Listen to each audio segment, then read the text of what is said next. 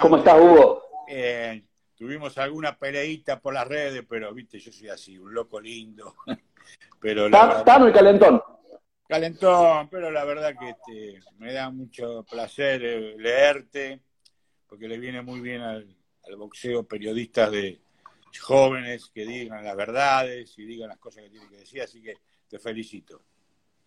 Muchísimas gracias, Hugo. Eh, de todo en tu vida, ya vamos a ir hablando un, poquito de cada uno de los episodios que viviste no solo en el boxeo, sino con tu empresa y demás. ¿Imaginaste alguna vez vivir una situación como esta? Y te pregunto si estás un poco hinchado las pelotas. Digo, vos que viajaste, que sos inquieto, que te moves, esto de que nos tengan a todos en casa, ¿cómo te, cómo te trata?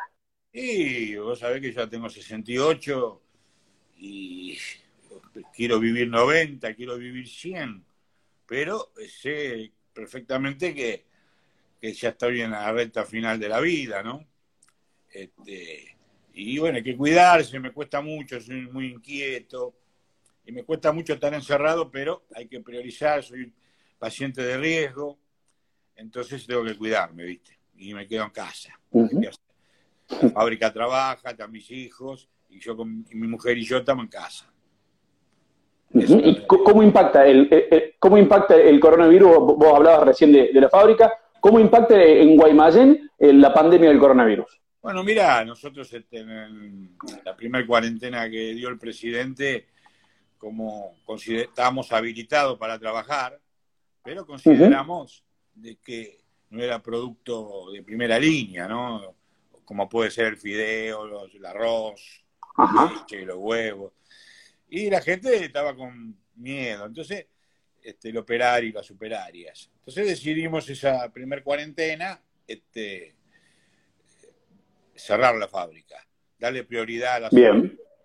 Pero, ¿qué pasó? Con el tiempo me, mandaban mensajes, recibía mensajes, vos sabés que estoy mucho en las redes, de, gente, de madres, de madres de pibes que me decían, no, los alfajores no los encontramos más. Y claro, el producto nuestro es bueno y barato, entonces se transformó en primera necesidad. Entonces, hace cinco días, seis días ya que estamos trabajando, la gente viene, los que tienen 60 años no, y algunos que, no pueden venir no vienen, pero igual pagamos todo, nosotros no recortamos, no suspendemos a nadie. Ajá, no recortaron nada. Nada, nada.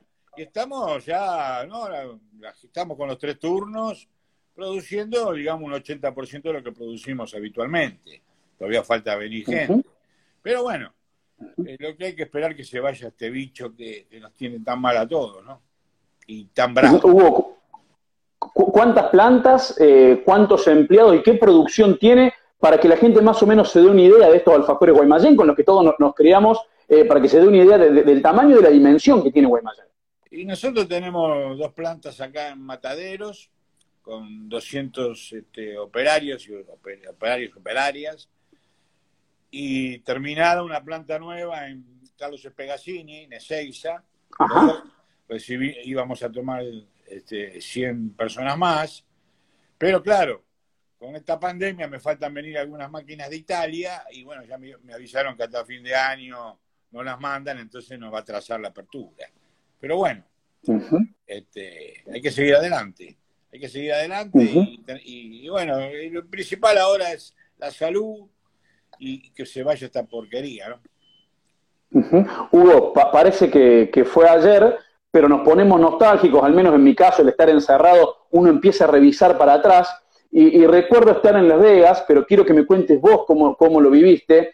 El momento en que Marco Maidana, arriba del ring, después de hacer una de las peleas más importantes para la historia del boxeo contra Floyd Mayweather, decide abrir un alfajor con todo el mundo viéndolo y masticar eh, ese Guaymallén. ¿Cómo lo viviste? ¿Qué, qué, qué, qué te pasó cuando viste eso? Bueno, en el momento, como lo viví, en el momento estábamos contentos, por la pelea. Por el peleón que había hecho el chino. El chino, que para mí la ganó.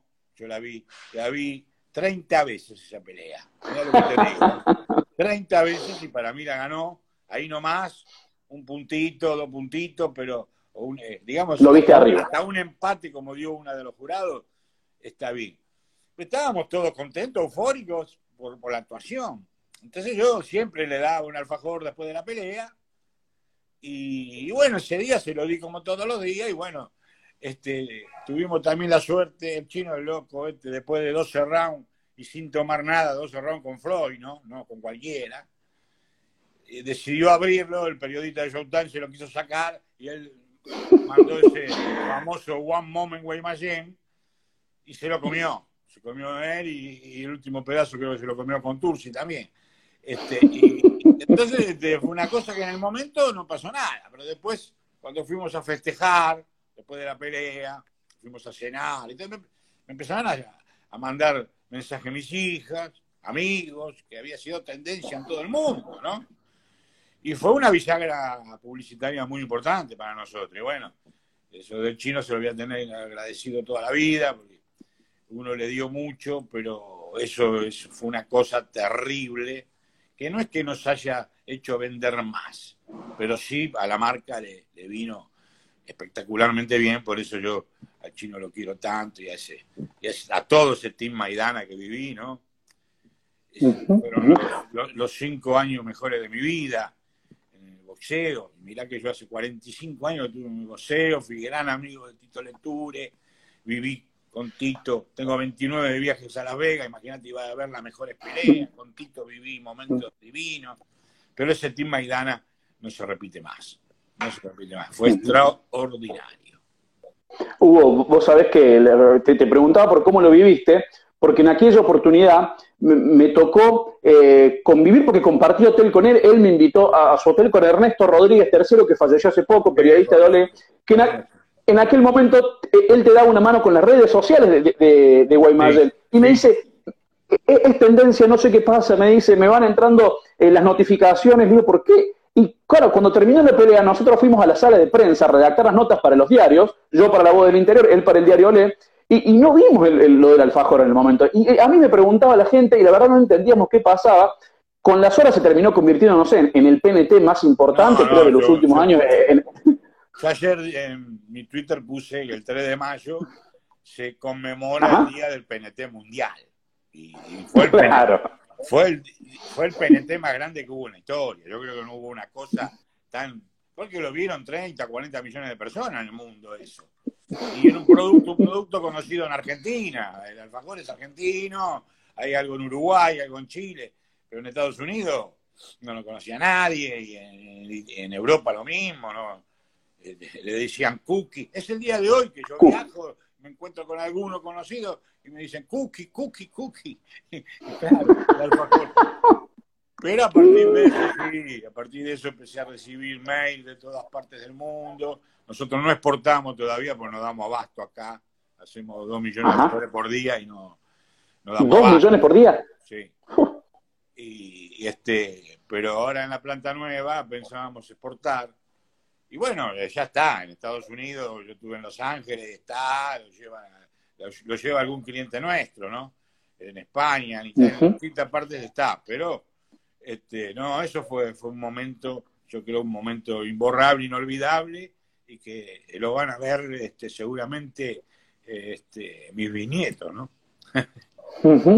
Hugo, ¿qué, ocurrió eh, con los guantes? Pensando en aquella pelea, yo recuerdo también momentos que, que, me vienen y digo, pucha, pude ser testigo de eso, ¿no? Y recuerdo estar afuera donde estaban reunidos adentro, nosotros esperando desde afuera eh, para ver qué ocurría en esa reunión, y salían y decían, no hay pelea, no hay pelea, no hay pelea, porque Maidana tenía unos guantes, eh, Mayweather no los aceptaba, pero sus boxeadores sí, eh, él condicionaba a, la comisión. de hecho, recuerdo que nos fuimos a la noche a dormir, no sabíamos si el otro día había pelea o no, era difícil para escribir, para escribir la nota diciendo, bueno, porque iba a salir el día siguiente, el día sábado, esta noche hay pelea, o la pelea pende de un hilo porque Maidana lo deja plantado Mayweather porque Mayweather le, tiró el poder de la organización encima. ¿Qué ocurrió con esos famosos guantes?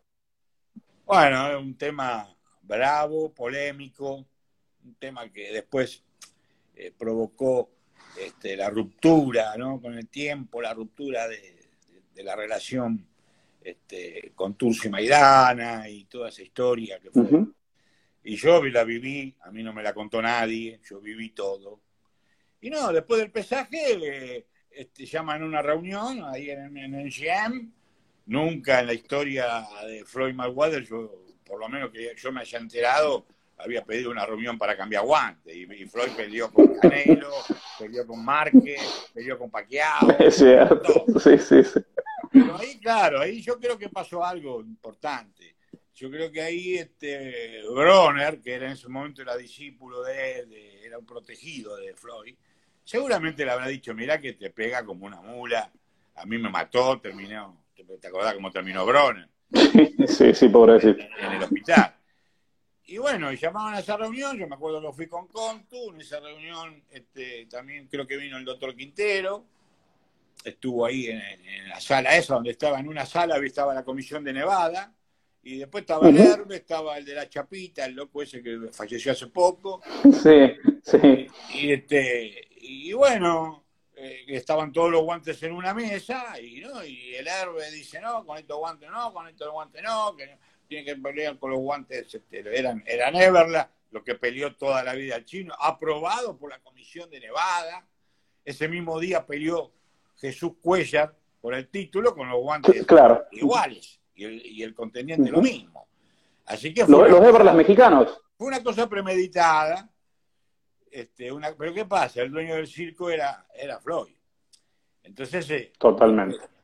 aparte vino él, porque con, con, estábamos, charlábamos entre nosotros, le decíamos, hay que ponerse firme, con Tusi firme, peleaba a muerte, este, porque eh, la suspensión de esa pelea, este, el chino era... No, iba a provocar un escándalo. Porque imagínate que la bolsa era importante, pero también iba a ser perjudicado Freud, porque hubiese quedado como lo que fue en ese momento, miedoso, un cagón.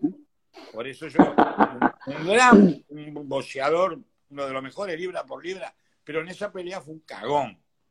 Porque eh, los guantes, y vino él mismo, apareció él, tiró los guantes, de, probó los guantes de Maidana, no, no, la pelea no se hace, Contu se puso firme, la pelea no se hace y la pelea no se hace.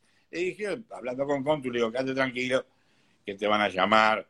Y nos fuimos a ver la pelea de Jesús Cuellar, y lo llamaron, lo llamaron. Este, eh, yo acompañé, con tu, conozco, toda la historia esa, sé cómo se arregló la cosa. Este, bueno, después al chino le habrán contado otra cosa, este, no sé, la plata que ya salió, la digo porque salió a la luz en todo lado, fue un millón y medio de dólares. Lo que Contursi le dio a Maidana fue la plata que se arregló. No hubo nada, porque aparte es imposible en Estados Unidos que haya medio millón de dólares dado por otro Es imposible. Ah, ya vas preso en serio. Aparte no fue así. Yo a Chino lo adoro, vos sabés que lo quiero. Yo se lo dije personalmente a él en una presentación de acá, de una, con Acero Cali, ahí acá en el hotel. Eh, ¿Cómo se llama este hotel de, de Puerto Madero? Faena, yo hice una reunión con el Team Maidana, menos con Tursi porque estaban radicados en Los Ángeles, estaba el doctor Quintero, estaba Pileta y estaba Chino, y, yo quise, digamos, que se unir todo de nuevo, porque fue un, fue un team extraordinario, nunca en el boxeo hubo un team como el Team Maidana, cada uno cumplía su función y se terminó la historia. Y, todos buenos tipos, toda buena gente. Todo, pero una cosa, todo Con Tursi, un loco, más loco que yo, si no me peleé con Contursi, no fui a la segunda pelea con Floyd. Pero después, el tipo buena leche, es un manager extraordinario, después de Tito fue el, único y el mejor, porque este, los demás son toda porquería, este, salvo alguna, alguna excepción que puede haber, pero a mí no me diga porque conozco todo, la historia, de todos. Entonces, eh, y bueno, pasó eso y fue, la verdad que fue este, un tema que a mí no me gustó. Y bueno, yo le dije al chino, a todos los que estaban ahí, que había estado en la reunión, que había sido hecho, pero bueno, no sé quién le dijo al chino, cuando fue ahora que quería volver a la Vega, no sé quién fue que le ha dicho que eran dos millones de dólares. La verdad que no sé, porque Floyd seguro no fue. El Herbe seguro no fue. Al Heymon seguro no fue. Y eso era lo que, estaba. O sea, eh, no sé, pudo haber sido Arisa, que Arisa, viste, Alex Arisa, un preparador físico extraordinario, pero una persona este, También polémico, de, todos los equipos lo, fueron corriendo. Aparte, aparte, difícil, un tipo, viste, que como preparador físico para mí fue lo mejor que hubo este De lo mejorcito, sí, coincido, sí. Pero como persona, no, como persona, un, tipo bravo, bravísimo. Entonces, eh, la realidad es que a mí me dio mucha pena, pero bueno, el chino sigue sosteniendo. ¿Qué quiere que le diga? Yo le dije, bueno, chino, estás dudando también de mí, porque yo, te estoy diciendo claro. así, fue así. Ahora, si no hubiese estado, este, hubiese sido distinta la cosa, pero yo estuve. Entonces, bueno, pero él sigue sosteniendo, bueno, es un tema, aparte no dice el nombre de quién se lo dijo, porque si claro, sí, sí, diría, pero bueno, no voy a entrar en discusión en un tema que ya ha pasado, el chino lo adoro, lo quiero, lo voy a estar siempre agradecido, soy este, contra amigo de él, cuando hablo con Pileta lo mismo, no hay drama, con el doctor Quintero, eh, con Contu tengo una relación extraordinaria, cuando voy afuera, bueno, esta última pelea que vi, justo vi Tyson Fury con, con John Wilder, viajé, fue la última pelea que hubo, y bueno, Contu siempre lo llamo, me consigue, vamos a verla juntos, cenamos juntos, o sea, eh, a mí me encantaría que en algún momento se, se unieran de nuevo, se por lo menos charlar y bueno. Totalmente, un, buen café, un buen café resuelve muchas de esas cosas. Y bueno, ojalá, ojalá se diera porque son eh, fue un team que no va a volver a repetirse en, el boxeo argentino. Hugo, ¿cómo lo conociste al, chino Maidana, a, este Maidana que, que querés mucho, que hoy conoce todo el mundo, pero que antes no era la figura que es hoy, que antes de esas peleas con Bronner y, y Mayweather no lo conocía todo el mundo, caminaba por la calle como uno más, ¿Cuándo fue que nace e-, esa unión, ese vínculo con el Santa Fe? Bueno, eh, lo descubro a través de un muchacho que está con él ahora en la promotora, el Tano Ricci. Fue Tano Ricci. Yo estaba retirado del boxeo, de la sponsorización. Este, se retiró Tito y me retiré yo, porque los que estaban manejando el boxeo son gente que conmigo, mi forma de ser, no. Entonces, digo, no sponsorizo más, iba con Tito con Tito en vida iba dos veces a La Vega a ver pelea, Leonard, Durán, vi todas, las mejores las vi todas. Este, y este, había decidido no sponsorizar más. Y vino este, Tano Ricci un día con un amigo, yo no lo conocía, el Tano, vino con el negro Buchacra, un, tipo muy conocido acá, un loco lindo también, un buen tipo. Y este Tano Ricci me dice, mira, este, sabía que me gustaban los noqueadores, a mí siempre me gustaban los que tuve a Koji, este, o sea, siempre me gustaron los, noqueadores. Me dice, mira, hay un santafesino, un pibe, que es una locura. No, le digo, déjame, yo no quiero saber nada, qué sé yo. Y aparte al Luna, desde que murió Tito, no lo piso más. Y me dijo, no, no, es en el lawn tennis la pelea. ¿Cómo en el lawn tennis? Sí, me trajo cuatro ringside, fui con mi mujer y una pareja amiga, todavía mi mujer me decía, otra vez vas a empezar con el boxeo. No, voy a ver a un pibe, qué sé yo. Y cuando lo vi ya en el tercer round, me di cuenta que tenía condiciones para Estados Unidos. Porque no es que sepa de yo de boxeo, es que la experiencia de ver, me di cuenta, buena mandíbula, golpe extraordinario, corazón, y se terminó es Estados Unidos, que es la meca del boxeo.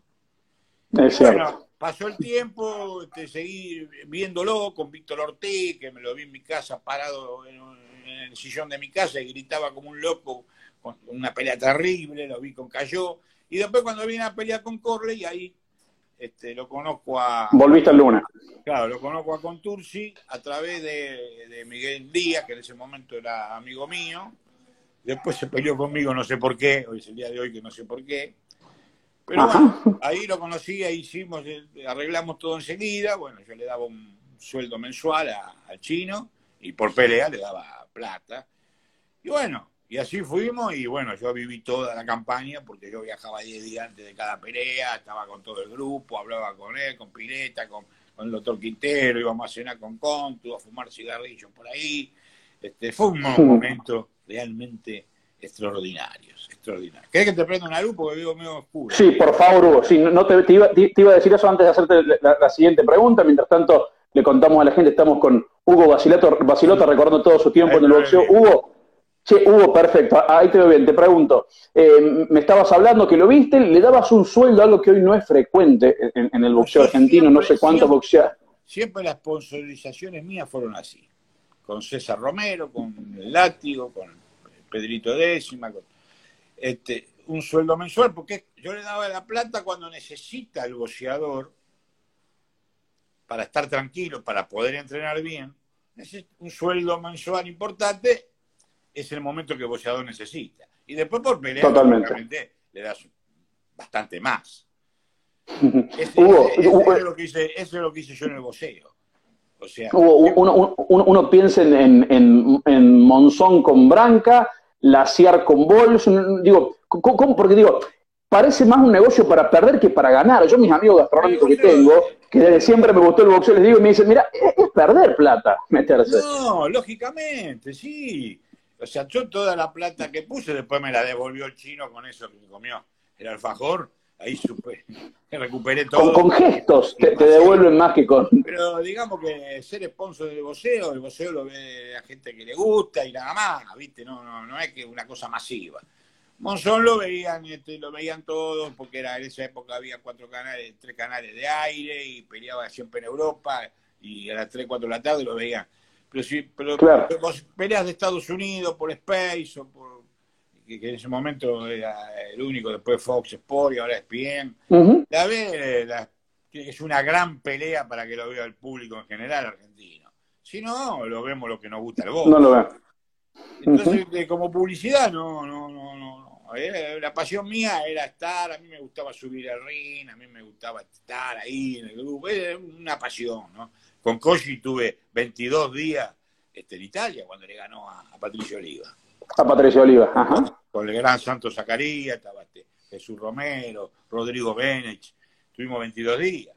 Y con el chino iba siempre 10, 11 días, 12 días antes y convivíamos con todo el grupo. Fue una cosa divina, divina. Hugo, y, con Maidana, bueno, no sé si iba a decir retirado, pero veo que se está entrenando para hacer la exhibición con Cali, ya veremos qué hace, pero digo, al menos con Maidana lejos de, su mejor nivel, ¿Seguís invirtiendo en boxeadores? Eh, ¿A Fabi, ¿Con Fabián seguís dándole una mano? O, ya no más boxeo? Llegué a lo, a lo máximo y cuando vos llegás a lo máximo es mejor retirarse. Este, seguiré viendo pelea cuando pueda viajar a Las Vegas o a Nueva York, donde sea, viendo pelea y por televisión, pero no, ya sponsorización nunca más. Terminé con el chico Fabián, con TNT, que lo fui a ver eh, este, después de la pelea de Mar del Plata, eh, que lo fui a ver y le prometí, mira, la primera pelea que hagas este, este, en eh, Estados Unidos, voy, aunque bueno, fui, le prometí y cumplí, y, puse la, remera, la empresa, subí al ring con él, la pelea era a las 3 de la tarde, porque era una pelea decía que no la veía nadie, pero no importa, yo le di la palabra. Y después Fabián, después con Fabián tuvimos una reunión con Contursi, prometió algunas cosas, se vino, qué sé yo. Entonces, ya está, pasó. Este, le deseo todo lo mejor, tiene unas grandes condiciones, pero yo ya no, no, ya no quiero más. Ya estoy, ya estoy grande y, ya está. Yo creo que cumplí una etapa muy linda con el boxeo y, y, quedo, quedo ahí. Sponsorizar más. Y antes del chino, el que más alegrías que te dio en el boxeo, ¿quién fue? ¿El látigo Koji? Y Koji ganamos el campeonato del mundo en Sicilia, sí, también. Eso fue tremendo también. Y bueno, después con látigo seguí una pelea más, la primera defensa, que ya no estaba Tito. Porque a Tito Lecture, este, digamos, salvo Horacio Caballo y Nicolino, todos los, los bolleadores tuvieron problema con él. Era bravo, Tito era bravo, bravo. eso, te iba a preguntar. ¿Cómo, nació tu amistad y cómo era Tito? Porque tiene sus amantes, pero también tiene sus detractores. Tito era bravísimo, Tito era un tipo honesto, extraordinario. Pero claro, él quería ser, era un manager bárbaro, pero él quería ser manager, rincón, y, no entraba a pelear porque no lo dejaba, sino también boxeador. Y a veces chocaba, ¿viste? Chocaba con los rincones, chocó con Brusa, que era un tipo que sabía mucho, con Santo Zacarías. Y bueno, pero no, un tipo sensacional. Yo tuve amistad familiar, ¿no? Vino a los tres cumpleaños de 15 de mis hijas mujeres. Este, yo fui el único que lo acompañó al Hall de la Fama cuando recibió en el Hall de la Fama. Este, no, teníamos, yo charlé mucho con él y bueno, casi todo lo, y después los boxeadores, yo le decía siempre, Tito, cóbrele, cóbrele un porcentaje, te demanda. Y él, tenía el respaldo de Luna para atrás. Claro, lógico. Y entonces este, no le cobraba, pero los boxeadores en algún momento siempre también le fallaron, salvo Ricolino y, y Horacio Acabalo. Y con Koji la primera este, defensa apareció un muchacho que no quiero ni nombrar, este, porque y ahí, después de la primera defensa, sacaría, le vende el contrato de, de a él y iba a pelear con, creo que con, con Brazier en Estados Unidos. Yo ya había sacado los pasajes, todo, y este hombre este, me llama, yo con Koji también, con el chino, lo ayudaba todos los meses. Pero se ve que el contrato ese era como todos los contratos que firma este muchacho, ¿no? Con las letras chicas que, que, los pobres boxeadores firman el certificado de función con este muchacho. Entonces, este, eh, me llama este, un día él y me dice, este, no, ahora manejo a y lo manejo yo, yo he comprado el contrato a Zacarí y la publicidad la manejo yo, así que para la próxima pelea tenés que poner tanto, no me acuerdo la, cifra. Y yo no lo digo, le digo, ¿quién sos? Le digo, digo, vos quién sos. Pero si vos eras representante de fútbol y por el Luna Par con Tito Leturo y pasabas con helicóptero. En helicóptero. Porque Tito no lo podía ni ver. Entonces, este, ni discutí ni nada. Me levanté y me fui hasta el hotel donde estaba ahí en Constitución, estaba eh, con con la señora, entré ahí efectivamente, joven, calentón, soy calentón ahora, no iba a ser. Me imagino. Calentón, le dije, le digo, pero escuchamos una, cuando vi que titubeó, le di la mano y le dije que tenga mucha suerte, no discutimos.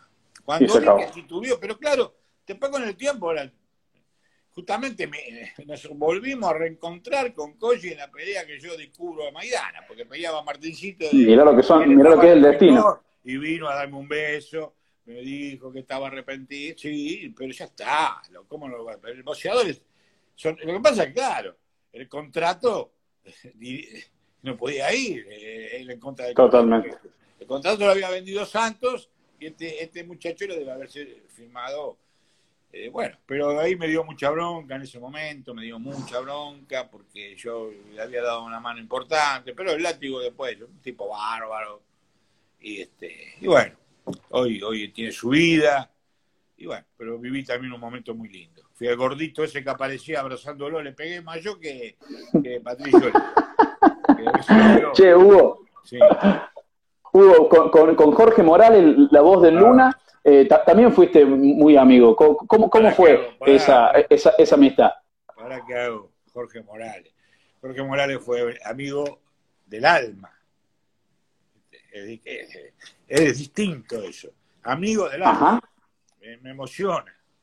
Un gran, tipo de eso que existen poco en la vida, pocos, muy pocos. Tipo, eh, un tipo. Le tendiste una mano. Le, tendiste una mano.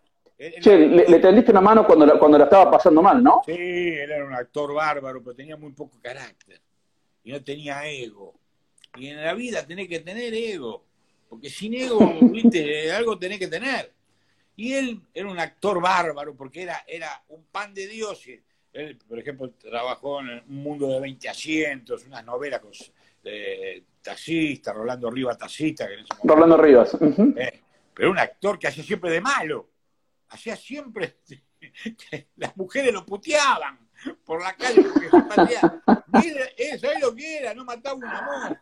Era, era, era espectacular, pero no se, no se, sabía vender. Y eh, cuando él reemplaza a Fiorentino en el Luna Par, se hace íntimo amigo de Tito, yo conozco a Tito por él, este, y aparte hincha de Vélez como yo, nos encontrábamos en la cancha, nada, lo de Jorge Morales este, es el día de hoy que lo recuerdo con, este, me emociona, va. Hugo, te pregunto por, por, Marcelo Tinelli. Me dijeron por ahí también que a Marcelo lo conoces de sus tiempos en que era cronista deportivo, que no era la figura que soy. No, Marcelo Tinelli lo conozco de cero. Marcelo Tinelli, sí, de cero, totalmente. Marcelito Tinelli este, iba Luna como suplente de Walter, que de Walter Nelson en ese momento hacía vestuario, estaba Cafarelli, García Blanco con Rivadavia, ¿no? Este, esa dupla espectacular. Y, y Marcelo, la carita gordita, si vos me decías en ese momento que apostara por un periodista, por, por el que menos hubiese apostado por Marcelo. Y bueno, y por ahí salía y lo veía yo ahí con la carita gordita, paradito, alto. Y una vez fui y le dije, este, Marce, escúchame, ¿te vas? Sí, me voy a mi casa. Digo, porque nosotros después del, Luna, en la reunión del Luna, nos íbamos a cenar con Tito, con Cherky, íbamos a la cantina de David, o a la vuelta, al recodo. Y un día le dije, vení con nosotros, pero no tengo un peso, vos vení. Y después abre con Walter Nelson una agencia de publicidad, vienen a la fábrica los dos yo le doy la primer publicidad de la agencia de Marcelo Tinelli y se la di yo. Y después tuve, 20, después tuve 20 años sin verlo, sin verlo. No lo vi más. Hasta que en la pelea de Floyd Mayweather con eh, Juan Manuel Márquez, en el Mandalay Bay, en el Mandalay Bay, con mi hijo a verla, y había que dejar, eh, en ese momento había cámara fotográfica, ¿viste? No, estaba ni el celular, bueno, no había con fotos. Entonces nos hicieron quedar este, la, máquina en un lugar y había que volver a retirarla cuando terminaba la pelea. Y estamos en la cola para retirar, yo con mi hijo, y se me cuelga un tipo de atrás. Y mi hijo ve que era Tinelli, te imaginas, en la, en la Tinelli número number one total. Y se me colgó de atrás y me empezó a dar besos, Huguito, querido. Mi hijo no lo podía creer. ¿Qué hace? Le digo, Marce, tanto tiempo, 20 años sin. ¿Por qué no nos vimos más? Pues claro, él después tenía. Cuando empezó con Showmatch tenía contrato con Arcor, no podía hacer la publicidad conmigo porque tenía exclusividad de. Arcor tenía, tenía alfajores.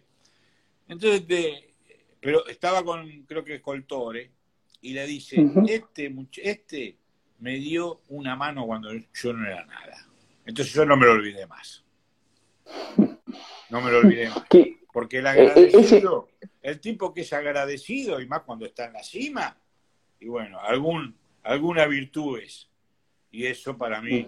Bueno, no, nos seguimos whatsappeando, este, tengo permanentemente con él, y bueno, como estoy en las redes sociales y, hago un poco de humor, un día tuiteó, este, ¿Vas o no vas al bailando? Venía al bailando.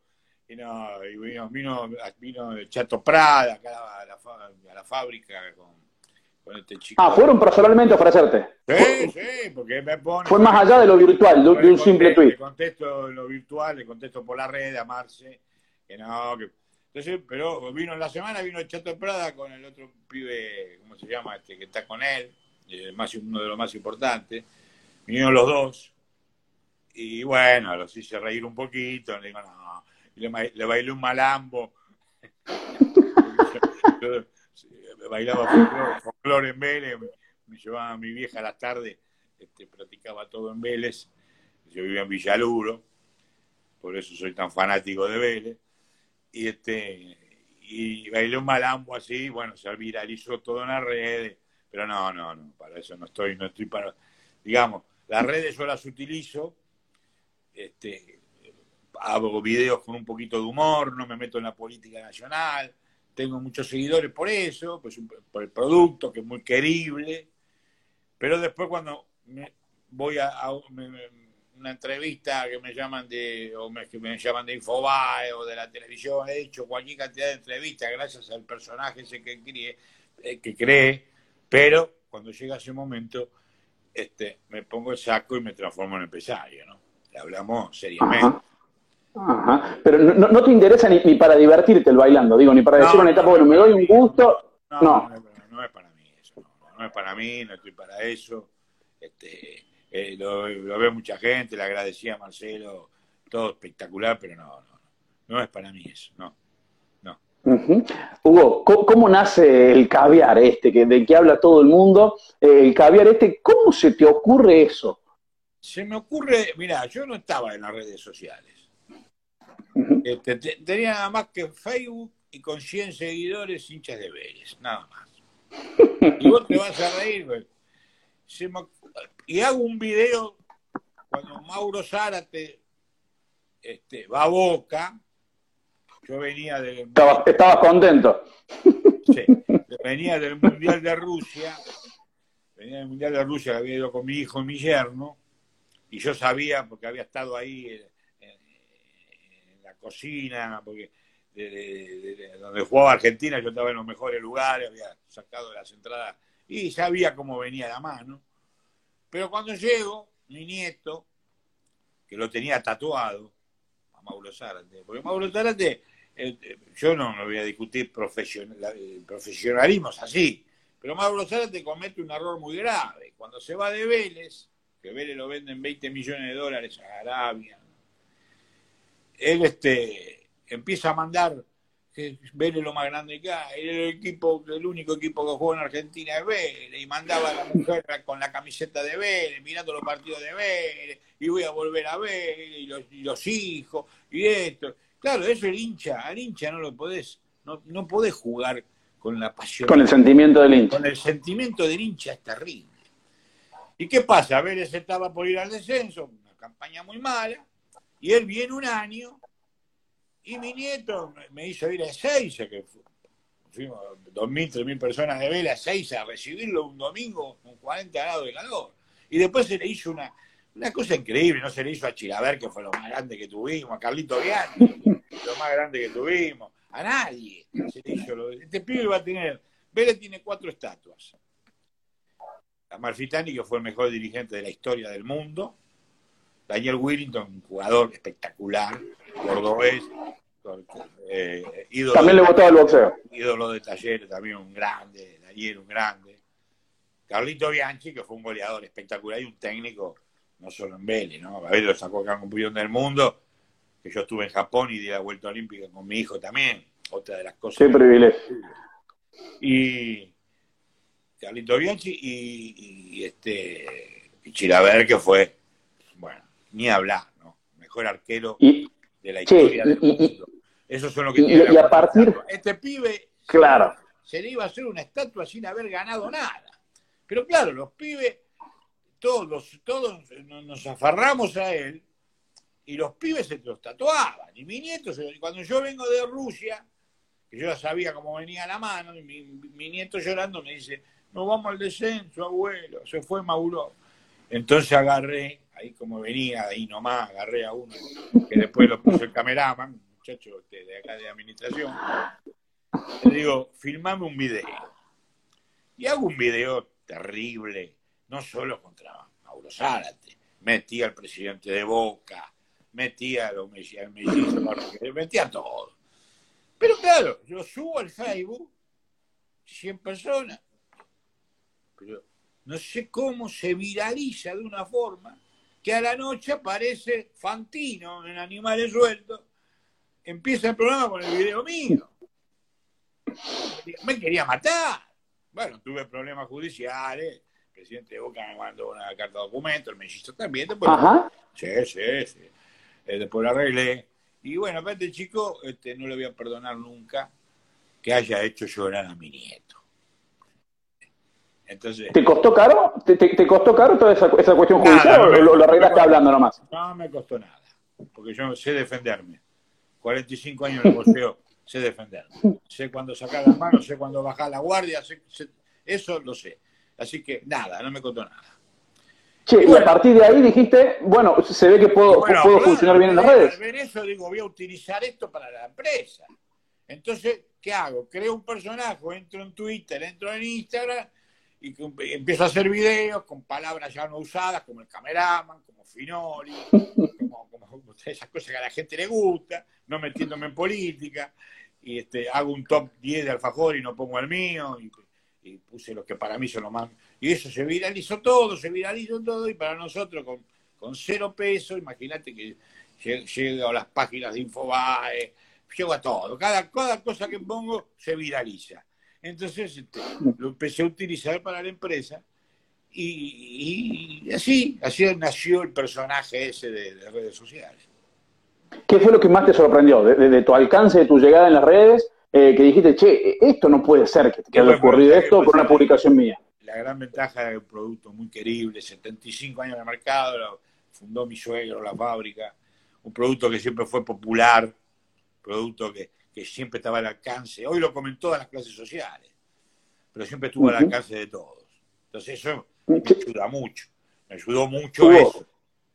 Pero te, pregunto, ¿qué, ¿qué, fue lo que más te sorprendió del contenido que vos subías que decís, no puede ser que, mi mensaje, mi video haya llegado a esto, lo que me decís de Fantino, o, hubo algún otro video que digas, bueno, tuvo este alcance. Ese, todavía no me lo puedo explicar. El video ese, cómo llegó a viralizarse tanto en todo lado, no sé, lo debe haber levantado alguno del Facebook, algún importante, lo, lo, tuiteó, lo retuitearon. Y ahí se va. Ahí se armó el desastre, pero escuchame, en el mismo día, a la noche aparecen animales sueltos y algo pasó.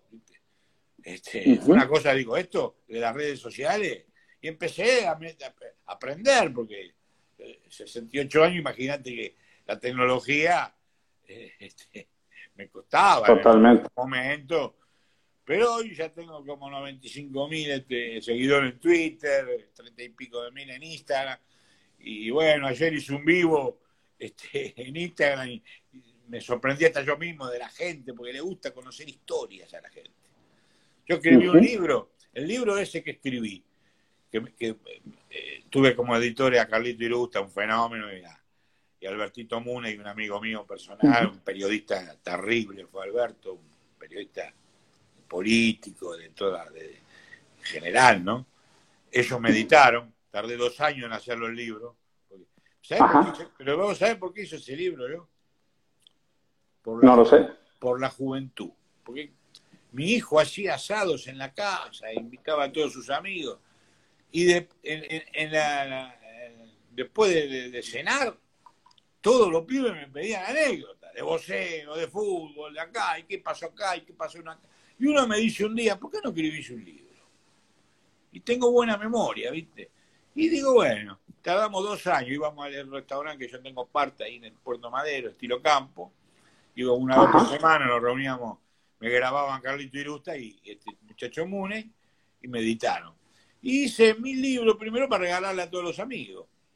Y a las dos semanas, tres, me llaman este, de la editorial. Me dicen, no, porque yo le había dejado 200 libros a la, editorial. Para que lo vendieran, y yo quisiera. Y, me llaman y me dicen, no, vendimos todo, tiene que hacer. Y hice seis mil más y, te lo pusieron a la venta. Y bueno, hasta estuve en, en la feria del libro una hora regalando libros y los pesos que agarré se los doné a, una entidad benéfica acá, a un hospital de acá, de acá, de Matadero. Este, y bueno, fue una satisfacción inmensa eso, ¿no? Un libro que me llamaba Antonio y me decía, me lo leí en dos horas, me lo leí en, dos días, me lo leí en tres días. Y son simples anécdotas de vida, ¿no? Porque yo conté cómo empecé de cero, que vendí prefabricadas en, este, en Campana, este, mi viejo era su oficial mayor del ejército, un tipo honesto, un tipo, este, yo me acostumbré al régimen de, en casa almorzábamos doce y media y cenábamos a las ocho y media de la noche. Eh, mi viejo un tipo derecho, un tipo... Mi, viejo me dio la honestidad.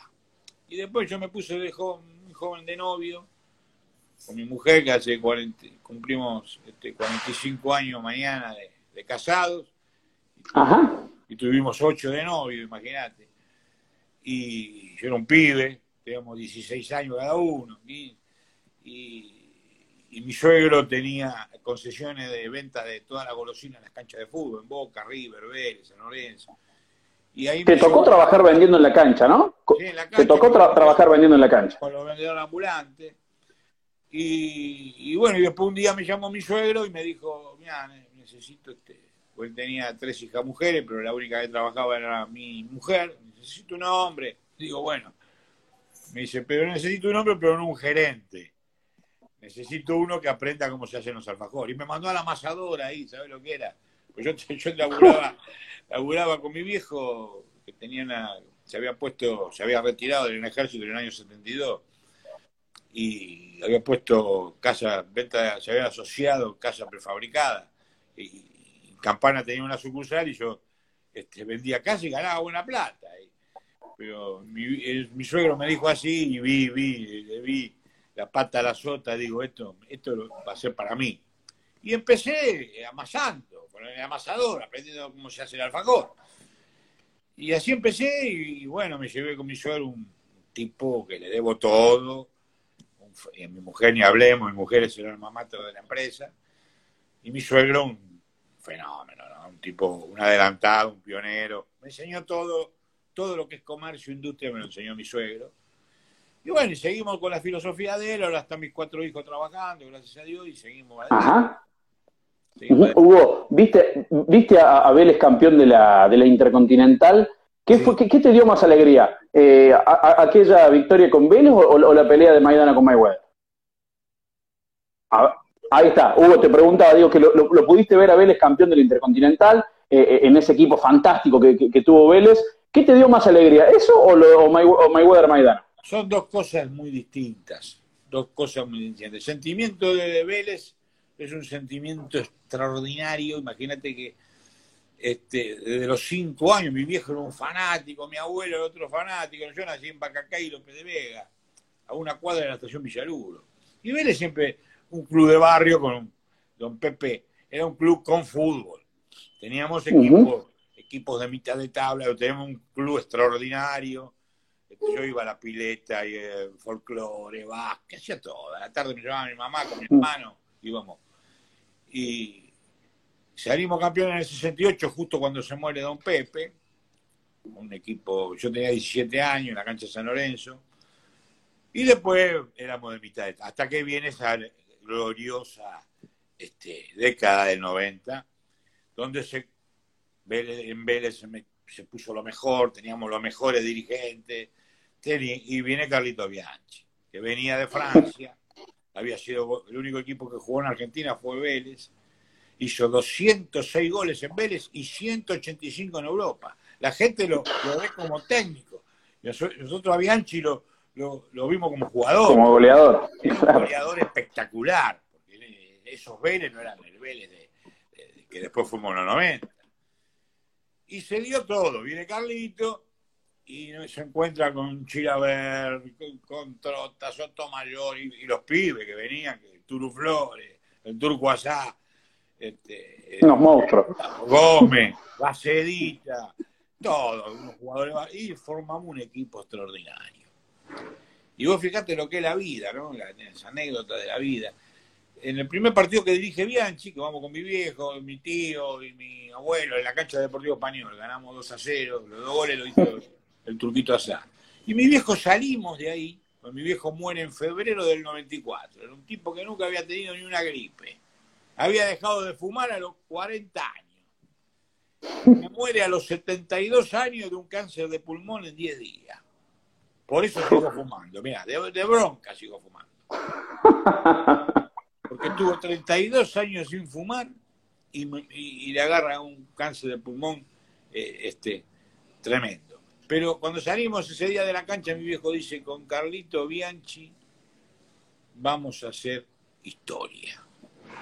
Y yo no pensaba así. Yo no pensé otro campeonato más.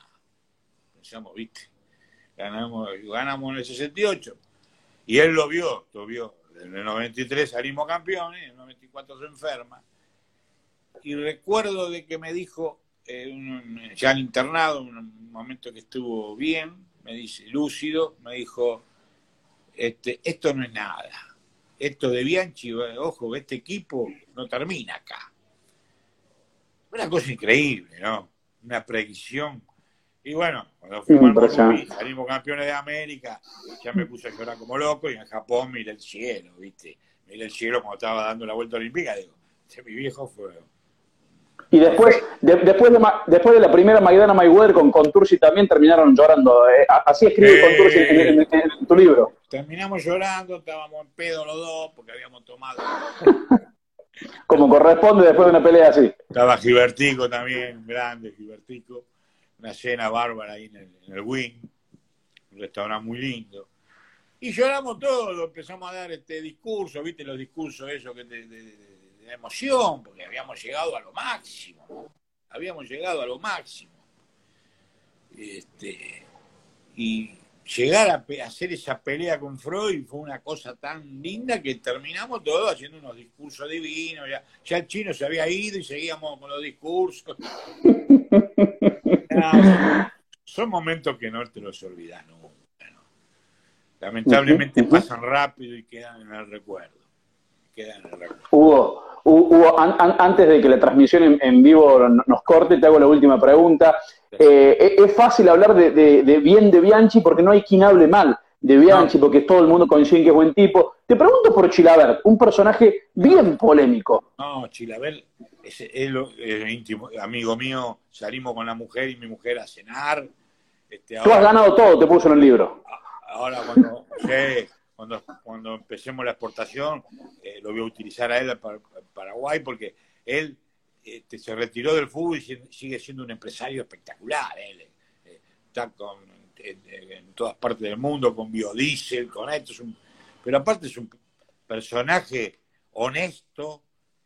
En la, cancha era malo, pero todo lo, lo contrario lo querían tener.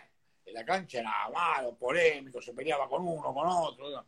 Y después en la, en la vida real es totalmente distinto. Es, es el, que, él, creó ese personaje, porque era un fenómeno. Aparte te digo una cosa, con, con, con Chilaver ibas a jugar a Vietnam, ¿eh? a Vietnam. Claro. Y ganaba. Sí, dámelo siempre. En el pan y queso lo elijo. Te daba la charla, él daba la, Carlito era un grande, pero él era el que daba la, la arenga final. Yo me acuerdo de la arenga en Japón. Milan venía de estar seis años invicto y le había ganado la Champions League a, al Barcelona 4 a 0. Imagina, Maldini, Maldini, Varese, los jugadores todos vestidos con Armani. Me hacía acordar a Floyd. claro. Y Vélez, iban todos con el busito, con el buzo, y, y Chilabel, la arenga de Chilabel en el vestuario fue una cosa terrible las instituciones le daba Carlito, pero la arenga, a estos tanos lo matamos, ¿quién son estos tanos? Lo pasamos por arriba, putéenlos, putéenlos, le decían los jugadores. Y, fueron leones, fueron 11 leones, yo creo que fue una final ganada facilísima a un, a un cuadrazo como fue el Milan. Hugo, te, te, te, agradezco mucho, te agradezco sobre todo por, por lo que haces por el boxeo, porque sos de las pocas personas que ponen muchísimo más de lo que sacan del boxeo. No hay gente que ponga así en el boxeo desinteresadamente. yo nunca saqué nada. Siempre puse. Por eso, nunca saqué. Por, eso el, boxeo siempre te va a estar agradecido. Eh, aún con todo lo calentón que soy, cualquier discusión que puedas tener, eso te vas a, sustentar siempre en este mundo, por eso te agradezco. El otro día hice un ranking de 15 mejores argentinos y no lo puse a Monzón. Mirá si me putearán.